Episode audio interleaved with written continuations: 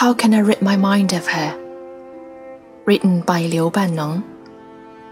Translated by Rewi Alley.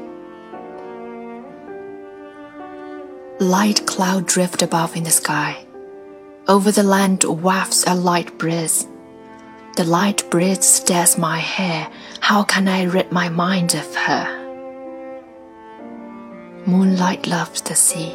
The sea delights in the moonlight. On such a silvery night, sweet as honey, how can I rid my mind of her? Fallen blossoms slowly drift across the waters, as fish swim in the depths. Swallow, what are you saying? How can I rid my mind of her? Withered trees shake in the cold wind, while a grass fire burns at dusk.